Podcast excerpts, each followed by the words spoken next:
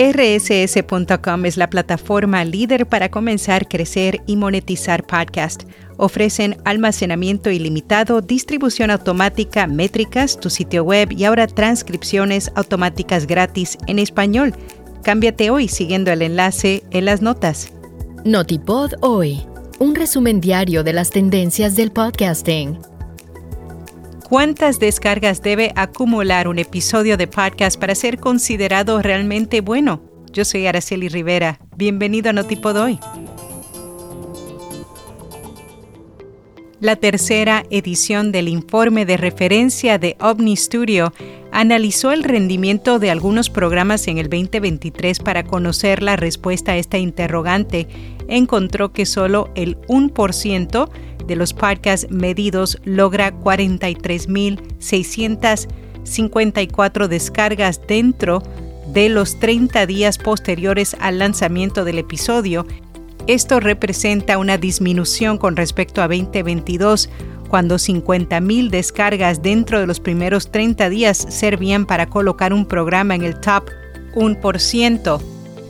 El listón no es tan alto para ubicarse en el top 5 de los programas donde el requisito de descarga por episodio fue 7.739, mientras que se necesitaron 2.723 descargas para ubicarse entre el top 10. Asimismo, el informe señala algunas variaciones entre los diferentes géneros de espectáculos. Para los podcasts de comedia se necesitaron 82.000 26 descargas dentro de los 30 días posteriores al lanzamiento de un episodio para estar en el top 1% el año pasado. Esto se compara con 65.011 descargas de los podcasts de sociedad y cultura y 30.187 de podcasts de noticias. Morning Consult realizó una encuesta sobre las oportunidades del video en los podcasts. Descubrió que aproximadamente dos tercios de los grandes aficionados a los deportes dijeron que habían visto un podcast de video durante el último mes.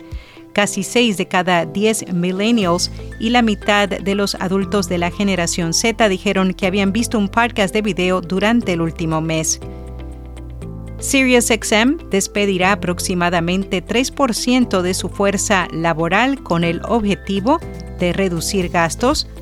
Además, aseguró que están enfocados en aumentar la eficiencia y redistribuir recursos para respaldar las prioridades estratégicas del negocio. Acast culpa la actualización de Apple por la disminución de sus oyentes en el cuarto trimestre de 2023 sin embargo, pese a ello, la empresa experimentó un último trimestre rentable ya que sus ventas netas crecieron a más de 46 millones de dólares. Capwing lanza una función con inteligencia artificial para crear clips para las redes sociales a partir de episodios de video podcast.